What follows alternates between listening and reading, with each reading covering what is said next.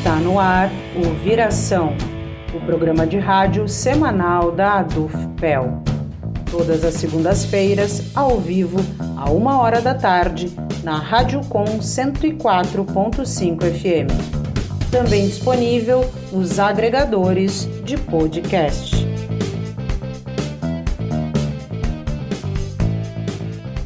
Bem-vindo, bem-vinda. Está entrando no ar o programa Viração.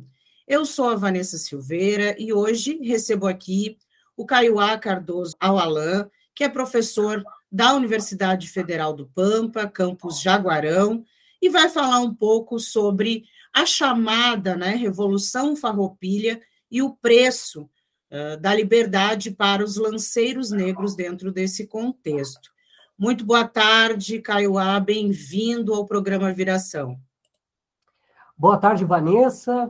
É, boa tarde ao pessoal que compõe o coletivo que organiza o programa Viração. Uma boa tarde à do FIPEL, a nossa base né, do Antissindicato Nacional. E agradeço muito a lembrança de vocês, é um prazer estar aqui. Certo, queria te agradecer, né, mais uma vez, por ter aceitado aí, né, estar conosco discutindo esse tema tão importante, né, porque acredito que tenham muitas coisas que precisam ser desmistificadas né, em torno dessa discussão. Então, já vamos começar falando sobre esse assunto. O que, que há realmente por trás dessa chamada Revolução Farroupilha e quais os seus supostos heróis brancos? Maravilha, eu acho que é um, é um, é um tema recorrente, né? porque compõe esse perfil da, do que se vende como a identidade rio-grandense, né? A Guerra dos Farrapos é uma agenda é, cívica, né? E ela foi, é, continua sendo uma agenda também no campo da produção do conhecimento histórico, né? É, é uma agenda tradicional, como a gente costuma argumentar, né? Por que tradicional? Porque trabalhar a Guerra dos Farrapos, ou para alguns a Revolução Farroupilha, é mexer também com a perspectiva da forma como o Estado, enquanto identidade, né, é, se apresenta né, para fora e para dentro. Né? Então, é, a Guerra dos Farrapos ela foi sempre muito disputada enquanto narrativa histórica e muito permeada também como discurso político. Né? Então, é interessante que a Guerra dos Farrapos, por exemplo, ela já foi vista como um, um grande é, evento, né? um acontecimento histórico é, vinculado à perspectiva separatista, né? por é, muitos coletivos políticos até hoje sustentam isso, e outros, por exemplo, tentaram amenizar o máximo possível esse discurso da, né, separatista, desculpe redundância, né, por exemplo, mostrando que no final da Guerra dos Farrapos, né, com o Tratado de Ponte Verde, no final das contas, os rio-grandenses é, evidenciaram ao país né, uma grande, vamos dizer assim, né, uma fidelidade, né, ou seja, né, no final das contas, para alguns coletivos políticos, né, os rio-grandenses não queriam nunca se separar do Brasil, mas é, tentar, pelo menos, amenizar aí o que eles argumentavam como injustiças, né? Esse discurso, por exemplo, por último que eu estou falando, né, de que havia, no final da, da Guerra dos Farrapos, uma afirmação de uma fidelidade ao país, ao Brasil, a, perspectiva nacional, foi sustentado por muito tempo no Instituto Histórico Geográfico do Rio Grande do Sul, né, que é inaugurado em 1920, dentro daquilo que a gente ficou conhecendo a partir, principalmente do trabalho de uma historiadora, a Ieda Gutfreund, né, como uma matriz lusitana, ou seja, era um discurso nacionalista que visava abordar a história do Rio Grande do Sul. Então é muito interessante pensar nisso, né? Quando a gente fala da Guerra dos Farrapos, não é simplesmente falar do passado, a gente está falando de uma construção política do presente.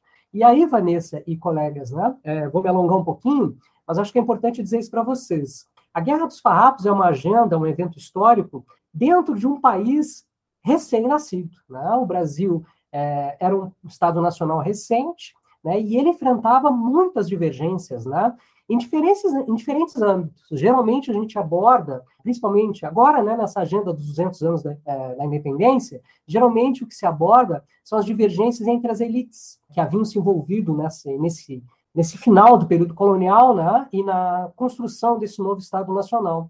Mas os coletivos populares, os grupos populares, né, homens e mulheres escravizados, escravizadas, libertos, indígenas, né, é, disputavam muito também esse país que recém-nascia, principalmente uma perspectiva de cidadania.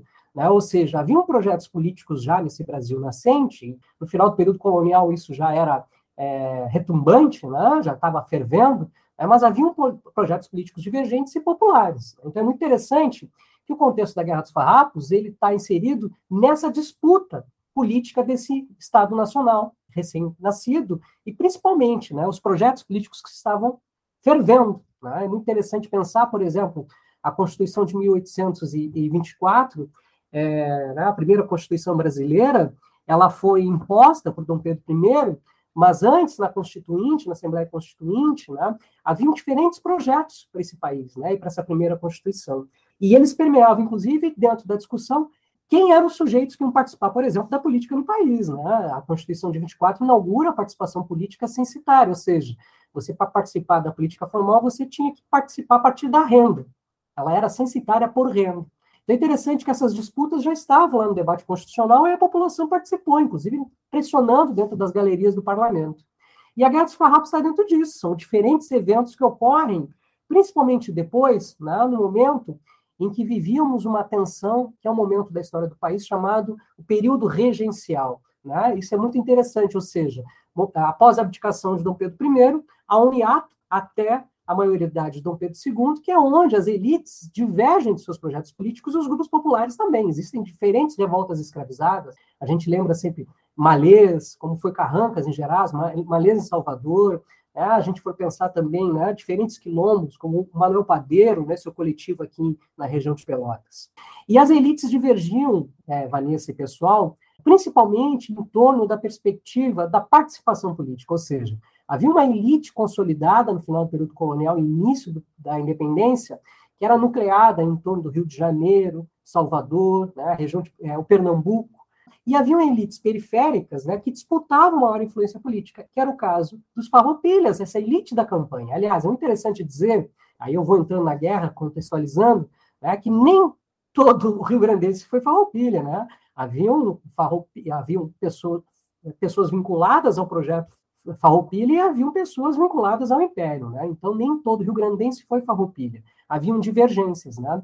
E a Guerra dos Farrapos estoura porque essa elite da campanha ela está insatisfeita com várias coisas, principalmente porque enxergava que o Estado Nacional não os protegia economicamente, né? E aí é muito interessante que a perspectiva da liberdade para as elites era uma perspectiva da liberdade econômica, né? Isso é muito importante. Né? Havia uma, uma, uma, decepção nesse sentido, que não havia uma proteção, principalmente alfandegária, em relação, por exemplo, a é, proteção alfandegária né, em relação aos impostos, é, principalmente em, torno da concorrência do charque platino, acho que esse é um ponto é, importante.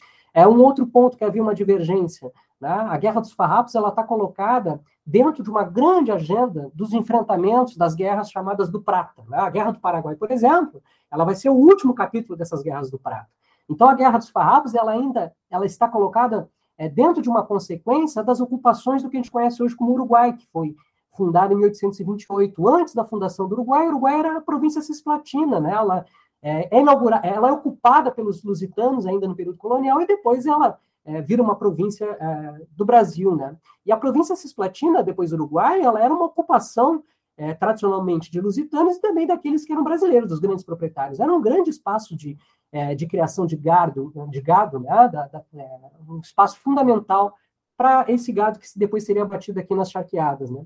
Então, é muito interessante que, com a fundação do Uruguai em 1828 e a imposição da burocracia na fronteira, por exemplo, esse gado que passava livremente entre fronteiras agora ele é cobrado um imposto sobre ele, né? A, a, cobrança de impostos também pela passagem de homens e mulheres escravizados, desses senhores estancieiros sulinos, isso tudo, né, foi criando insatisfações nas elites aqui da campanha, né? Não havia, de acordo com eles, uma proteção do Estado Nacional, né? E aí um outro ponto, para encerrar essa questão, para não ir, não falar tanto, né?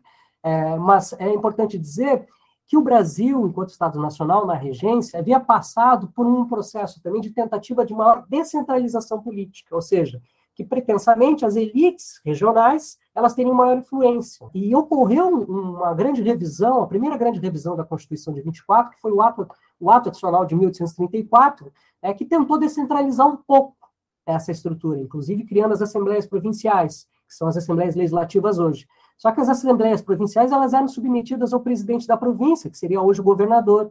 Então, assim, não tinha. A margem de autonomia era mínima. Então, havia uma frustração em relação a 1834, com essa revisão da Constituição. Então, a Guerra dos Farrapos é uma insatisfação generalizada dessas elites da campanha, que queriam maior influência política, maior proteção econômica relacionada a esse Estado Nacional é, nascente. Não houve, durante esses dez anos, né, inclusive com a, com a, Constituição da República, aqui na República Rio Grandense, nenhuma alteração da estrutura é, social. Né? Isso é muito importante de ser dito. Né? É, havia alguns projetos um pouco mais radicais, vamos dizer assim, em torno da perspectiva da organização política. Né? A gente convém é, separar a Guerra dos Farrapos, os grupos dos farroupilhas, entre dois grandes coletivos. A chamada maioria, que foi muito influente até 1843, é, fundamentalmente em torno do Tratado de Ponte Verde, e a minoria, que é esse coletivo que vai é, liderar esse processo de, de retorno né, à ordem do Estado Nacional Brasileiro. Agora, olha só, Vanessa e colegas, muito interessante. O que, que essa maioria, né, fundamentalmente é, relacionada à figura de Bento Gonçalves, queria?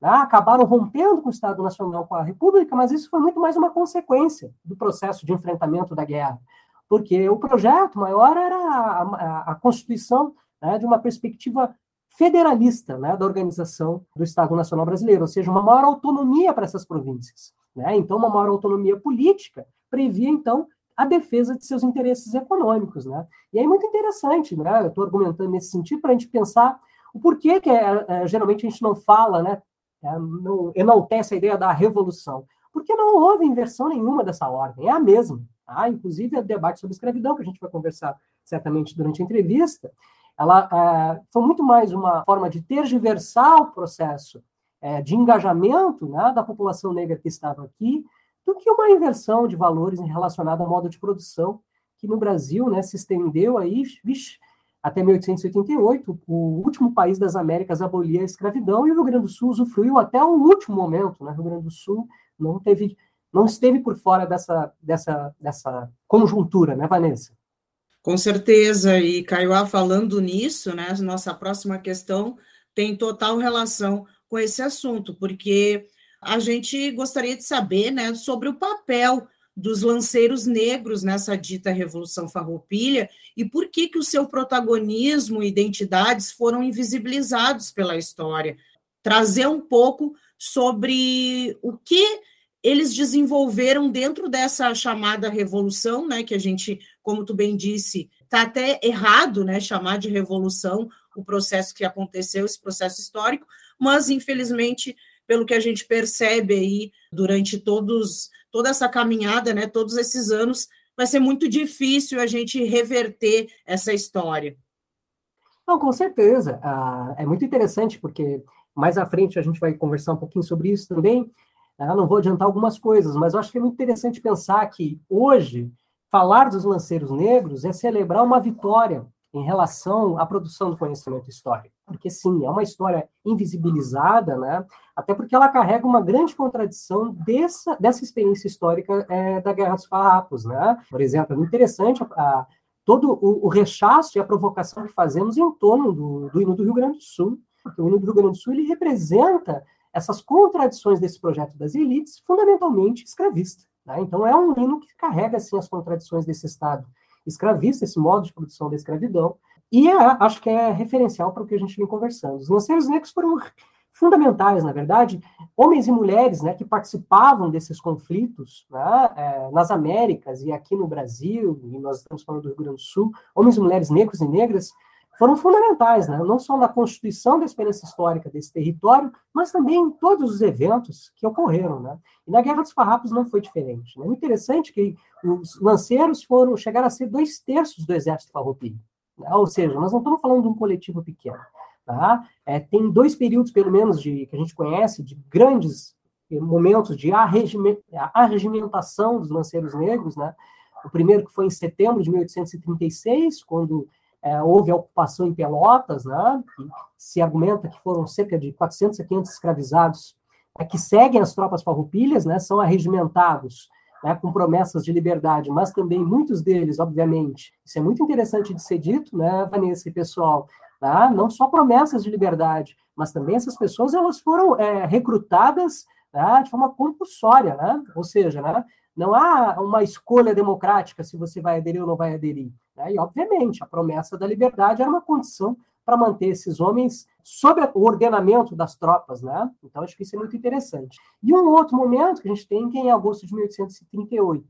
É, já em Porto Alegre, quando ocorre a famosa é, é, quando ocorre a ocupação de Porto Alegre, a famosa é, passagem da, da, antiga ponte da Zenha, né, se, os relatos comentam que haviam já muitos homens negros escravizados participando do exército farroupilha e indígenas. Né? Então é muito interessante que desde o início o exército farroupilha é, foi, é, se utilizou né, dos grupos populares. Agora, é muito importante a gente demarcar que se para as elites a liberdade era uma liberdade vinculada à perspectiva do capitalismo, a liberdade econômica, né? a defesa de uma liberdade econômica, a defesa da propriedade, né? havia um interesse capitalista nesse sentido, né? então a narrativa da liberdade política, né?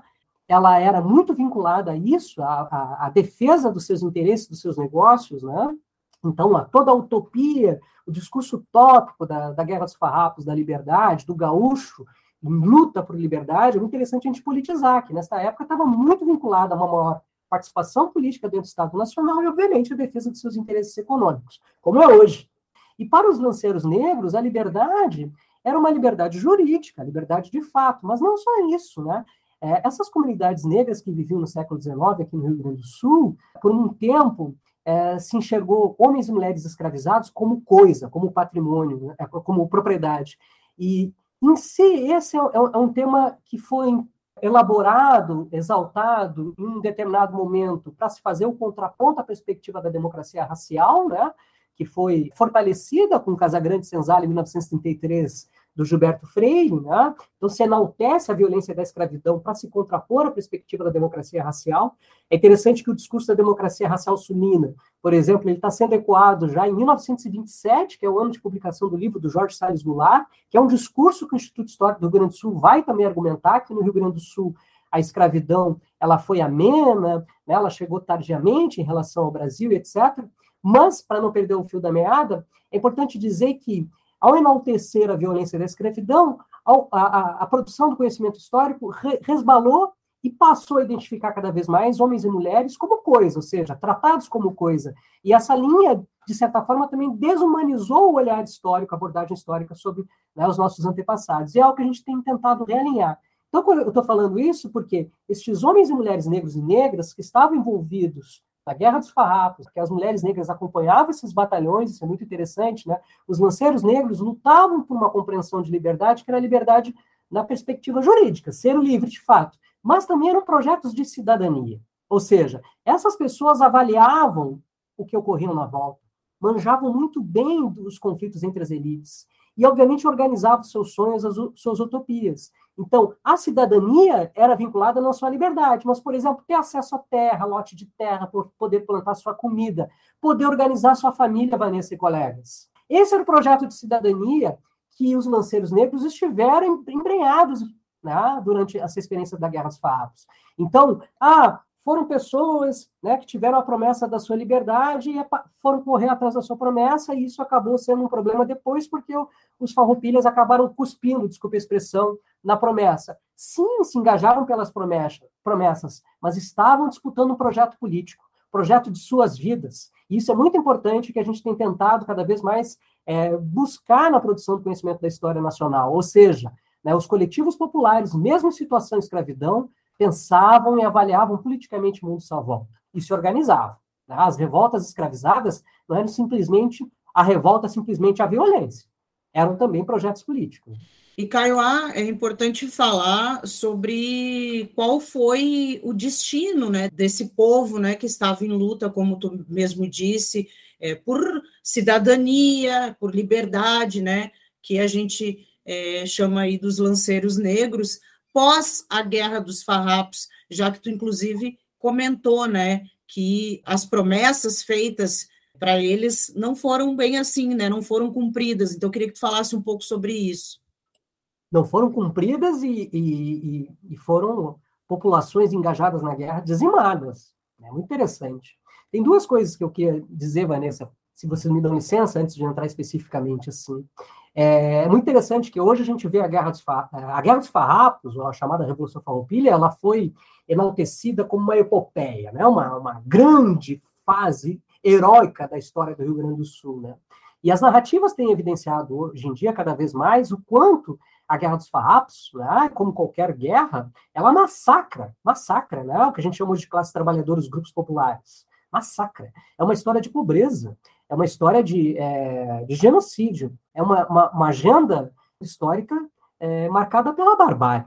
E aí é interessante até ter um filme de 1997 que eu adoro, que é muito importante, né? Tem algumas ressalvas, mas é muito importante para quem quiser ver, vou fazer uma dica, que é Anaí de las Missiones. Anaí mostra, por exemplo, a Guerra dos Farrapos a partir de uma narrativa feminina, de uma mulher, de uma missioneira, né, Anaí, e é muito interessante que mostra a guerra não como epopeia, mas como um massacre social. E é muito interessante dizer também, é, até indico isso, né, tem um texto simples, uma coletânea chamada RS Negro, que você encontra em PDF na internet, né, gratuito, a baixar o livro, que é um texto de, de dois autores. Uma autora, Daniela Valando de Carvalho, que fez a tese dela no FRJ sobre os lanceiros, e o Vinícius Pereira de Oliveira, que é professor de FISU KVG. Tá? É um texto muito legal, que eles vão atrás né, da documentação histórica a respeito dos lanceiros. Então, a primeira coisa que eu queria dizer para vocês, quando eu indiquei o Anaí, é pensar essa agenda como, não como epopeia, como a barbárie. É, e a história dos lanceiros, ela encerra com o genocídio e com a barbárie imposta sobre as populações negras. Né? A Daniela e o Vinícius nos convidam a pensar o que aconteceu com esses lanceiros a partir de vestígios, vestígios principalmente de alguns homens. Né?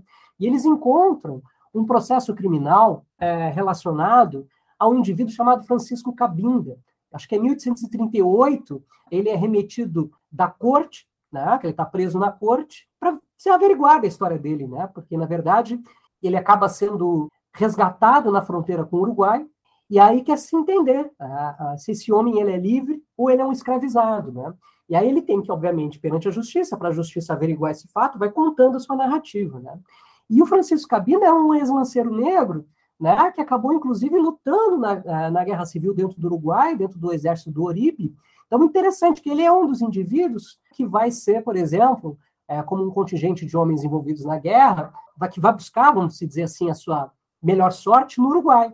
Outros foram repassados a, a territórios no Uruguai né, de, de, antigos fazendeiros brasileiros. Né? Interessante, por exemplo, né, é pensar a própria, própria, figura do Neto. O Neto, por exemplo, ele leva né, muitos desses homens envolvidos como lance, é, escravizados né, dele, né, e que envolveram na guerra, para a estância, estância La Glória, em Paysandu.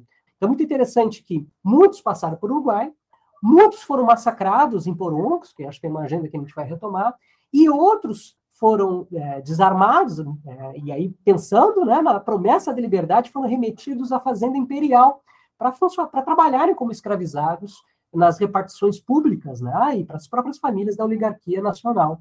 Então é interessante pensar que é, muitos desses homens né, e mulheres foram para o Uruguai, né, foram repassados ao Uruguai, alguns conseguiram fugir para o Uruguai, outros, né, porque o Uruguai, a primeira legislação de abolição é de 1842, são duas, uma para o interior e uma para a capital, né? Então, era um território livre, muitos fugiram, muitos foram mandados, outros foram retomados, a fazer, eh, foram enviados para a Fazenda Imperial, para o Rio de Janeiro, para continuarem sendo utilizados como escravizados. Só que assim, né, acho que é uma outra coisa importante a gente levar em conta. Né? Outras pessoas permaneceram no território enquanto escravizados. Agora, uma coisa não foi tirada dessas pessoas, que foi a experiência histórica, Vanessa. Ou seja, o envolvimento na guerra, o gosto da luta por cidadania, por liberdade, não é mesmo? As contradições dos farroupilhas. É, tem uma cena do Neto Perde Sua Alma, que é um dos primeiros filmes também, junto com a Anaí, a mostrar essas contradições da guerra, que é um, são dois lanceiros no final já do conflito, né, com o corpo todo é, com as consequências do conflito, e que eles olham para o sargento Caldeira e questionam, né, que guerra é essa? Que promessa foi essa de liberdade? Né? E aí o filme expõe essas contradições. Essa indignação com os senhores né, envolvidos no conflito permaneceu. Então, essa insatisfação permeou esse território para outros conflitos que continuaram, inclusive fugas e outras revoltas de escravizados que tivemos no Rio Grande do Sul. Então, Vanessa, acho que isso é importante, né? Os lanceiros tiveram destinos vários, que foram, principalmente, a press, foi a pressão da, da, da ressubmissão à escravidão, mas a contradição da experiência histórica permaneceu. Né? Então, isso foi, talvez, o maior legado, né? essa consciência histórica dessas pessoas envolvidas as gerações depois. Como se explica o fato né, de os farroupilhas terem escravos em suas tropas e ainda manterem a escravidão na república fundada por eles? Eu não sei se tu já não acabou uh, respondendo. Eu acho que não, até porque eu quero bater um pouquinho nisso, né? Por que, que eles nunca, uh, uh, por que, que mantiveram seus escravizados não abriram mão da escravidão? Ora, porque eles nunca abriram, né, os estancieiros aqui nunca abriram mão do modo de produção escravista. Aliás, é muito interessante, o Rio Grande do Sul, a partir da sua é, narrativa histórica tradicional, argumenta que foi em 1884 que o Rio Grande do Sul libertou seus escravizados. Foram quatro anos antes, né, a epopeia da libertação. E isso é uma narrativa histórica, na verdade, que é do interesse das elites, né? O Rio Grande do Sul utilizou seus escravizados até o quanto pôde, as charqueadas aqui, inclusive. O Jonas Vargas, que é professor da UFPEL, mostra isso no seu tese de doutorado. Em, lá nas, na, na fronteira de maio de 1888, né, aqueles que conseguiram manter escravizados mantiveram, né, e muitos nas charqueadas. Aliás, a maioria da população escravizada estava liberta já lá em 88 pelas suas próprias mãos, pela sua própria luta. Em 1884, por exemplo, a, a tal da abolição no Rio Grande do Sul é feita sob contratos. Os caras ganharam várias titulações de barões. A, a família Antunes Marcelo do Rio Grande do Sul, aqui de Pelotas, né, cheia de títulos de barões por isso, né? As abolições sob contrato. Né, ou seja, chegava o sujeito, declarava liberto, mas tinha que trabalhar cinco, seis anos né, para pagar sua liberdade. Né? E, o contra, e, a, e, o contrapeso era a disciplina, a ordem, né, a submissão ao seu senhor. Então, é uma narrativa histórica reacionária. Então, nunca abriram mão porque usaram a escravidão até o fim, eram dependentes disso. Aliás, a, a República Rio Grandense ela nunca libertou seus escravizados. É, os jornais anunciavam as vendas e fugas de escravizados, jornais farroupilhos. Dentro do debate da Constituição, o projeto de libertação foi derrubado. Né? Após a guerra, né, o Vinícius e a Daniela mostram isso, que eu acabei de citar o texto deles. Várias dessas lideranças mantiveram seus escravizados, o próprio Bento Gonçalves né, vai deixar escravizados para os seus herdeiros. Então era o modelo que representava. Aliás, o interesse dos farroupilhas na guerra era esse. É importante dizer. A, a liberdade era a liberdade política da maior participação na influência dentro do Estado Nacional Brasileiro. E, obviamente, para defender seus interesses né, oligárquicos. Então, é, esse é um ponto fundamental. Eu não tinha respondido, não, acho que é importante a gente bater. Nunca abriram mão, porque usufruíram da escravidão. Aliás, mais um pedacinho, eu sei que eu estou falando bastante, né, é, Vanessa e colegas, mas é importante dizer né, e de argumentar que houve também uma narrativa histórica tradicional que as antigas instâncias rio-grandenses não se utilizaram da escravidão africana. Isso é fajuto, né? O Rio Grande do Sul, a província de São Pedro, ela se fortalece aqui, a, a fronteira do Império Lusitano e a fronteira do que será o Brasil se fortalece, se fundamenta justamente pelo modo de produção escravista. É o modo de produção da escravidão que vai ampliando e garantindo a permanência dessa fronteira. Desde o início, as instâncias foram organizadas e usufruíram do trabalhador escravizado. Porque a narrativa tradicional diz que é no final do século XVIII, a partir de 1780, que a escravidão africana ela entra no Rio Grande do Sul para ser focada nas charqueadas. Então, que o período histórico anterior, vinculado às instâncias, que é o período de ouro do Rio Grande do Sul, onde nasce a espiritualidade dessa identidade rio-grandense democrática, valente, é, que não se submete a nenhum projeto opressor, que luta por liberdade, né, que faz a sua lida campeira horizontalmente com seus trabalhadores, o patrão trabalha junto com o seu trabalhador. Esse discurso ele é fajuto, porque esse discurso diz que na instância não tinha escravidão, e tinha tinha. É um Rio Grande do Sul desde o início africano, um Rio Grande do Sul negro, fortalecido pela, pelo protagonismo das famílias negras, antes em escravidão, lutando né, e vivendo também as suas experiências de liberdade. Caiuá, tu já chegou a citar aqui, né, mas obviamente é algo que a gente quer aprofundar, sobre, uh, sobretudo porque temos pouco conhecimento né, em relação ao episódio do massacre dos porongos. Então, eu gostaria que tu comentasse um pouco sobre esse episódio. Maravilha, né? Porongos é um capítulo da história do Rio Grande do Sul, assim como a falar sobre os lanceiros negros, né? Que é uma vitória, né? Fundamentalmente, né? Dos pesquisadores negros e negras, historiadores negros e negras e do movi dos movimentos sociais negros. Mas o massacre de Porongos ele é o que carrega o grande exemplo dessa contradição da história da Guerra dos Farrapos. Esse é um ponto importante. Né? É, o massacre ele ocorre na noite, na madrugada, perdão, do dia 14 de novembro de 1844, né, já com o final da guerra. É muito interessante discutir isso, né, porque o 14 de novembro também é uma agenda fundamental aqui para nós no Rio Grande do Sul, né, dentro do mês da consciência negra, para falar dessa história genocida né, do Rio Grande do Sul. E o que, que foi o massacre de Porongos? Né? O, o massacre ele vai ocorrer na, na, beira do Cerro de Porongos, né, que fica aqui, que hoje a gente conhece como Pino Machado, né, próximo à fronteira com Caçapava, né, na época era distrito lá é, do que a gente conhece como Piratini. Né? E o que, que foi o massacre? Então já era o final da guerra, o corpo coletivo, o corpo de lanceiros, ele estava sob a liderança de Davi Canabarro, e na madrugada, esses homens eles são desarmados e eles são literalmente abordados pelas tropas imperiais sem nenhum poder de reação. Né? São dizimados. Homens, mulheres, né? todo mundo que acompanhava as tropas dos lanceiros, e não houve poder de reação, porque Canabarro havia desarmado as tropas. Qual é a grande questão disso? Né? A questão é que a narrativa tradicional da história do Rio Grande do Sul tentou trabalhar essa contradição. E aí existem duas versões. Uma versão de que houve a traição né, de Davi Canabarro, porque é, a, a, história conta que Davi Canabarro entrou em conluio com o Duque de Caxias, que havia assumido a repressão às farroupilhas.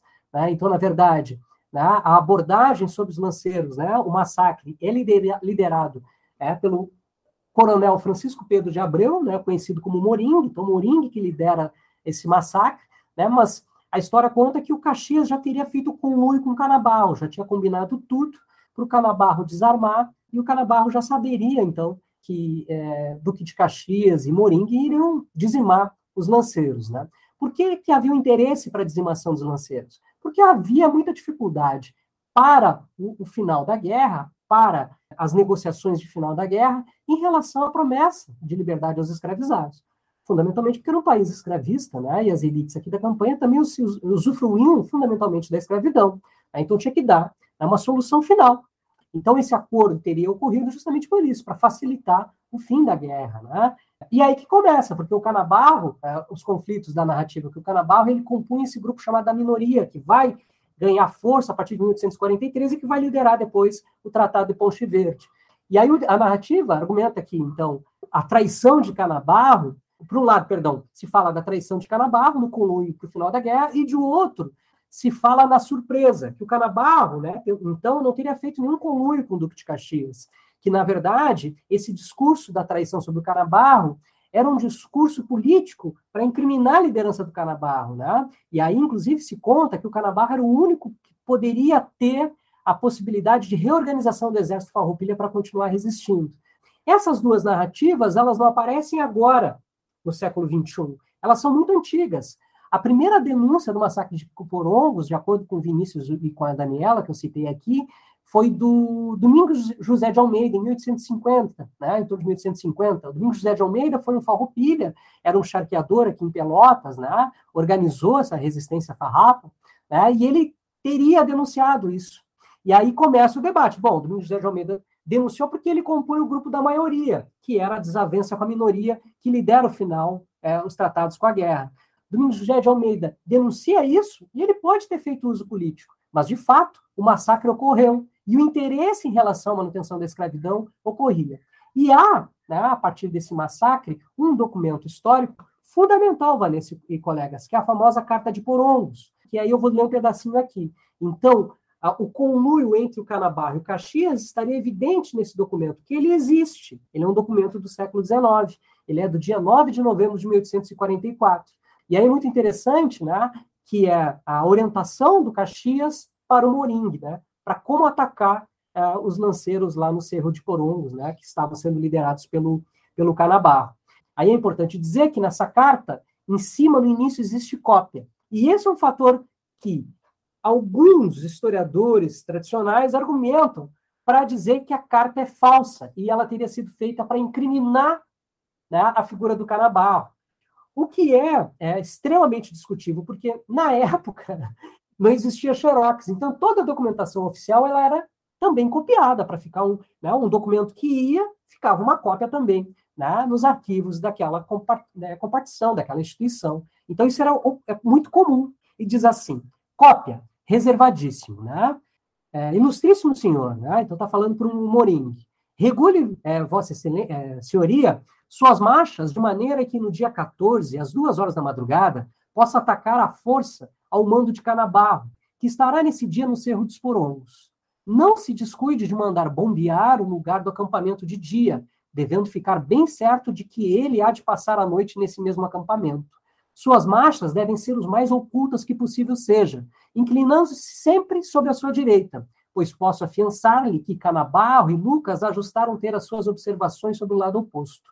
No conflito, poupe o sangue brasileiro quanto puder, particularmente da gente branca, é, da gente branca da província, ou índios, pois bem sabe que essa pobre gente ainda nos pode ser útil no futuro a relação junta, né, que vai, é das pessoas a quem deve dar escápula, fuga, se por casualidade caírem prisioneiras. E segue a carta. Tá? Então é interessante a referência aos povos originários, a poupar o sangue branco e etc. Inclusive aqueles que iam tomar a fuga. Então, o discurso tradicional tentou desqualificar a, a, ideia do massacre a partir da ideia de que esse documento é falso. Né? E é uma, uma é, no final das contas, é uma falsa polêmica, porque o massacre ocorreu. O massacre ocorreu e ele foi útil Tá? Muito útil para esses senhores escravizados farroupilhas adentrarem novamente a ordem imperial. Então, o massacre é uma agenda vergonhosa da história do Rio Grande do Sul e representa as contradições da guerra. É o massacre do projeto de liberdade do povo negro envolvido na guerra.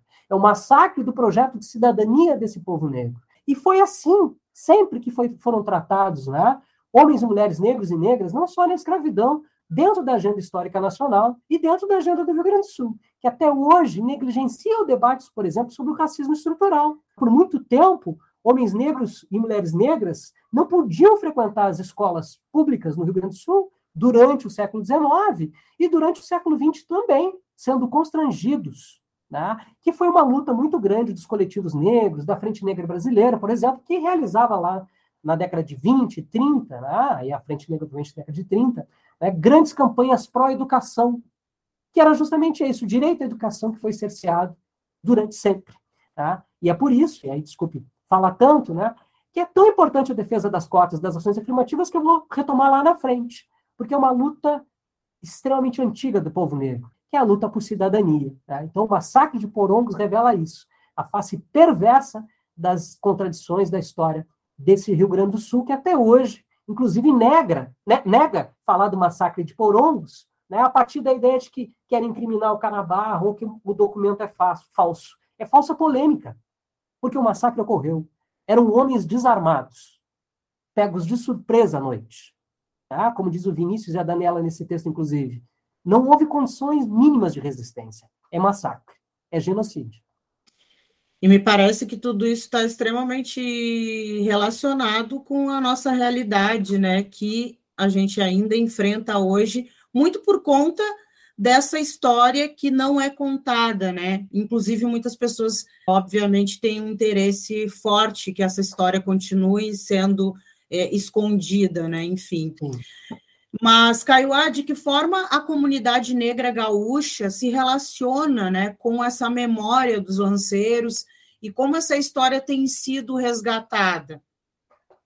Saravá, é uma ótima questão, né? E eu vim argumentando aqui, a agenda histórica para falar de porongos e para falar de, é, dos lanceiros negros foi uma agenda conquistada pelos movimentos sociais negros. E isso é importante de ser dito, porque foi uma longa resistência. Aliás, tudo isso que a gente fala da Lei 10.639, né, o direito a, obrigatoriedade, mas fundamentalmente o direito da abordagem da história e da cultura afro-brasileira, tá? é uma, uma, uma, reivindicação muito antiga.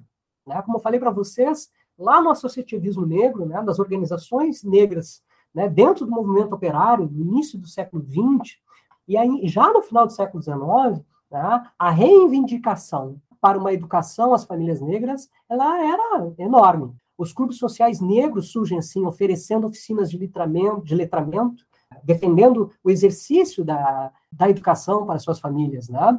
É, e os movimentos, na época, como um todo, faziam isso. O movimento operário negro insistiu muito nisso, a classe trabalhadora negra insistiu muito pelo direito à educação. E, na época, se discutia muito também o direito a uma outra narrativa histórica. Se a gente pegar o jornal Alvorada, que é o jornal negro, da imprensa negra com maior tempo de circulação no país, né, ele, é, dentro, o jornal ele reflete isso. Né? Uma dessas lideranças, o Rodolfo Xavier, ele, era, ele é, reivindicava uma outra história. Enaltecia outras biografias dentro da história nacional, de homens negros, fundamentalmente, ainda na época, é, e isso continuou sendo pautado. Né? Lá na década de, de 30, na Alvorada, mas também, por exemplo, na década de 70 do século XX. Em 1971, o Grupo Palmares, que tem como referência maior, talvez, Oliveira Silveira, o poeta da consciência negra, né, o Palmares, ele se organiza em 71, em plena ditadura é, empresarial militar, tá, é, em torno da ideia de monumentalizar essa agenda histórica nacional, que é a experiência de Palmares. Né? Eles e elas, né, dentro desse coletivo, saem pesquisando bibliografia, que pudesse contar a história de Palmares, porque na época era pífia. Né? Era pífia a bibliografia sobre isso. Né? E, e, dentro dessa pesquisa de, sobre Palmares, também, obviamente, é, é pautada a história do Rio Grande. Né? E Oliveira Silveira é uma figura que pautou muito a história dos lanceiros. Então, é, no seu num dos seus livros de 77, que eu vou ler uma poesia daqui a pouco aqui, em 77, ele já está fazendo poesia sobre os lanceiros negros e falando da importância de contar essa história. Então é muito interessante dizer isso para os ouvintes né, que estão nos acompanhando. Porongos, falar de porongos hoje é uma conquista dos movimentos sociais negros. Falar da 10.639 e defendê-la é falar de uma história aí de, olha, de mais de 100 anos. Contar outra narrativa histórica é uma pauta dos movimentos sociais negros há muito tempo. E aí, para encerrar a questão, que eu sei que o tempo voa, é muito interessante que a própria população negra, dentro dos CTGs, reivindicou os lanceiros. Isso é importante ser dito. É, no interior do Rio Grande do Sul existem muitos CTGs organizados por famílias negras. Porque dentro do CTG branco não se entravam as famílias negras, eram proibidas. Né? Ou tinha lá o famoso baile, né? o fandango, né? É, o famoso baile das famílias negras, né? da pionada.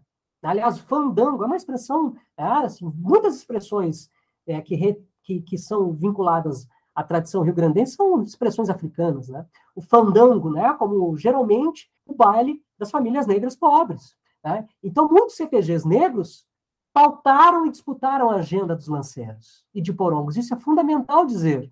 Há uma reivindicação de um ser gaúcho vinculado à experiência do negro no Rio Grande do Sul. Dentro tanto do pessoal que cultua essa tradição vinculada aos CTGs, mas como hoje na história. Não dá para falar da identidade rio-grandense sem falar da presença africana. E essa é uma outra disputa que é uma conquista dos movimentos sociais negros. Movimentos sociais negros. Disputar o que é ser gaúcho. Ser gaúcho também é ser negro. Falar de uma história é, do povo negro no Rio Grande é falar da história do gaúcho. Tá? Então não há como dissociar isso. A história do povo, do ser gaúcho, ser gaúcha, passa pela experiência histórica indígena e africana. E é isso que essas narrativas é, nos brindam, né? é disputar algo maior, não só uma agenda histórica, mas uma identidade desse Estado. Vou ler a poesia, se vocês me dão licença. 1977, né? o livro do Oliveira Silveira, em 77, que ele lança essa poesia, chamou-se Pelo Escuro, Poemas Afro-Gaúchos. Lanceiros Negros. Carga de lança diante do inimigo a noite, uma noite pontuda, de ir rasgando entranhas, como rasgava roupas, pele, carne, tudo, a sanha de não velhos açoites. Carga de lança no campo da luta, à noite, negra e pontiaguda. Sombras noturnas rolam no horizonte, há nuvens de sangue no chão. E cada lanceira estendida é uma noite pisoteada, roupas e entranhas rasgadas, noite que ficou para sempre libertada carga de lança, noite alforreada. Porongos e os lanceiros negros são monumentos da história do Rio Grande do Sul, e aí é, reflexos dessa militância, como do Oliveira, de tantos outros e outras, né? Exato, resistência, né? Resistência desse povo que está até hoje aqui lutando para que a sua história seja contada, né? E a gente tenta contribuir com isso, né? Buscando cada vez mais falar sobre esse tema né, e expandir isso para que a maior parte da população também reconheça tudo isso que foi tratado aqui.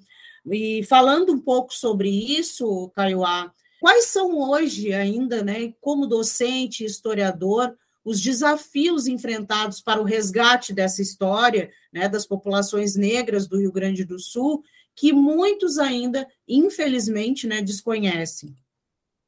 Ótimo, né? Acho que a primeira coisa que é preciso ser dita, né, e a gente está aí fechando 10 anos, né, e que, teoricamente, há uma avaliação sobre a política, por exemplo, das cotas nas universidades, é preciso ser dito que a lei de cotas mudou não só o perfil dos estudantes, o perfil da universidade, popularizou, né, a juventude negra, indígena, tem ocupado cada vez mais as universidades, mas mudou a produção do conhecimento histórico, por exemplo. Mudou. Temas, por exemplo, os clubes sociais negros sempre existiram. O Clube Social Negro de Jaguarão, né, o 24 de agosto, que é nascido de 1918, clube centenário, é o único clube é, negro no estado é, reconhecido como patrimônio cultural do Rio Grande do Sul, né? Sensacional, está ali em Jaguarão. O 24 de agosto existe desde 1918. Mas para as universidades, os clubes sociais negros passam a existir há, há pouco mais de 10, 15 anos. Isso é muito interessante como agenda de pesquisa. E por que que passa a existir? Justamente porque muda o perfil das pessoas que estão dentro das universidades. Nós tivemos na história do país muitos intelectuais negros e negras que são nossos referenciais e que estão sendo cada vez mais resgatados como referenciais. É, e hoje nós temos muitos homens e mulheres que têm produzindo uma outra pesquisa, com seus olhares e também, obviamente, né, com as suas abordagens. E aí não é apenas um lugar de fala né, que, que, mexe com isso. Né? Fundamentalmente, a Georgina Helena da UFPEL fala essa expressão, admiro muito ela e eu gosto muito. Né? Não só um lugar de fala, mas um lugar de compromisso é fundamental. Né? Então, muitos desses trabalhos eles estão aí justamente é, embrenhados e comprometidos com o projeto de cidadania. Produzir essa, essa nova história é produzir um outro, um, um outro projeto de país. Um outro projeto das Américas. Porque é muito interessante que esses, essa produção de conhecimento está conecta, conectando. Né? E aí, uma provocação já da Lélia Gonzalez, né? mas é para pensar a Afro-América, pensar, então, essas experiências negras conectadas. Então, é muito interessante entender que é, mudou, mudou a produção de conhecimento histórico. E isso já vem é, também fortalecendo é, muitas atividades, Vanessa e colegas. Existem muitas atividades ocorrendo nas escolas, porque tem uma, uma cilada. Às vezes a gente continua é, dizendo assim, ah, não tem nada nas escolas. Educadores e educadoras têm feito muitas coisas, tem muito material já também, tem muita produção de material e muitas atividades. É só que a gente é, resbala em algumas, alguns problemas, né? Por exemplo, tá? as políticas públicas em educação, desde o golpe, né, em 2016, elas já vinham antes né, ocorrendo, e elas começam a ser cada vez mais radicalizadas numa perspectiva, por exemplo, de cerceamento da área das humanas. A reforma do ensino médio, por exemplo, que é esse retrocesso enorme, a lógica é, ainda do ensino na perspectiva da ditadura, né, é, diminuiu o tempo de períodos de história, além de ter descaracterizado o currículo. É um absurdo, é um absurdo. Isso, por exemplo, estruturalmente, arrebenta todo para que esse novo conhecimento histórico chegue nas escolas.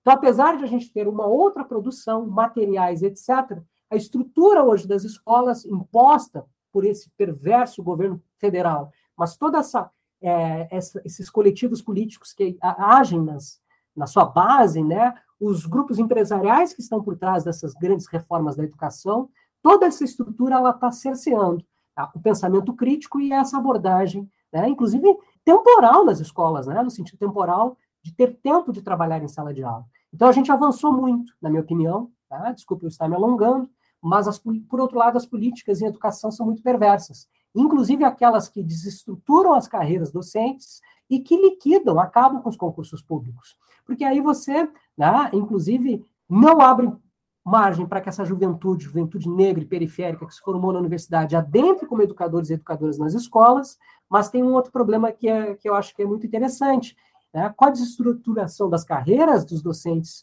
no ensino médio, no ensino básico, né? os nossos colegas educadores e educadoras né? não conseguem, por exemplo, fazer pesquisa, não conseguem ter tempo para formação, muitas vezes não conseguem se atualizar, não conseguem ter tempo para ler, porque o nosso trabalho é pautado pela, pela leitura, pela pesquisa.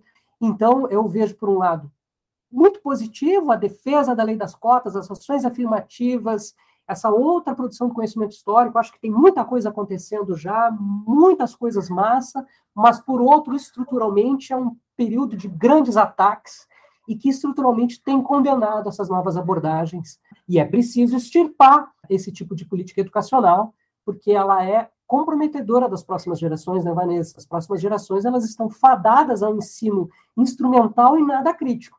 Tá? É, mas para as elites desse país, por exemplo, a criticidade vai sempre ocorrer o acesso à, leitura, o acesso à filosofia, história, sociologia, antropologia, é fundamental até para o projeto de dominação das elites desse país. Né? Não sei se te respondi.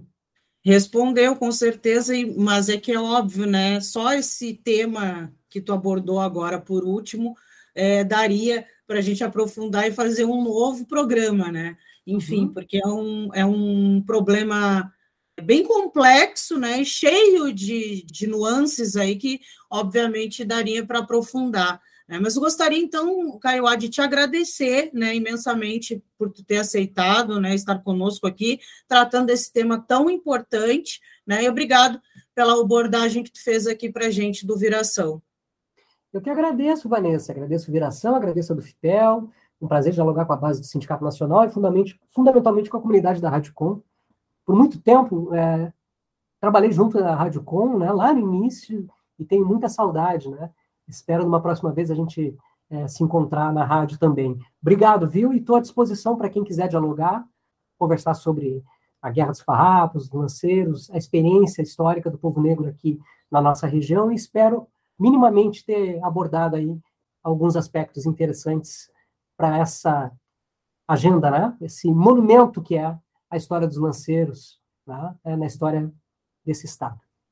Certo. A gente conversou então com o professor da Universidade Federal do Pampa, do campus Jaguarão, né? O Caio A. Cardoso Alalan, e a gente falou então é, dessa chamada Revolução Farroupilha e, obviamente, e mais importante, o preço né, da liberdade para os lanceiros negros dentro dessa história. Muito obrigado, Caioá, e até uma próxima.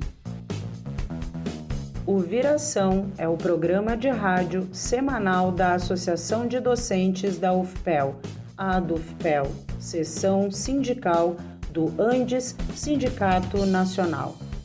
O programa é apresentado todas as segundas-feiras, uma da tarde, na Rádio Com 104.5 FM.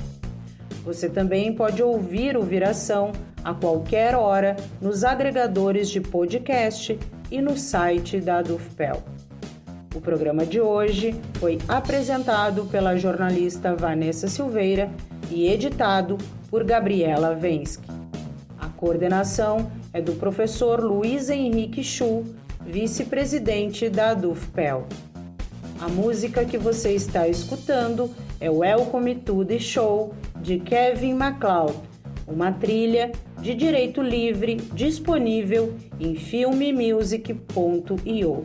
Para mais notícias, acesse adufpel.org.br e arroba adufpel no Instagram, Twitter e Facebook. Se tiver alguma sugestão de pauta, escreva para imprensa@adufpel.org.br. Agradecemos a audiência e até mais.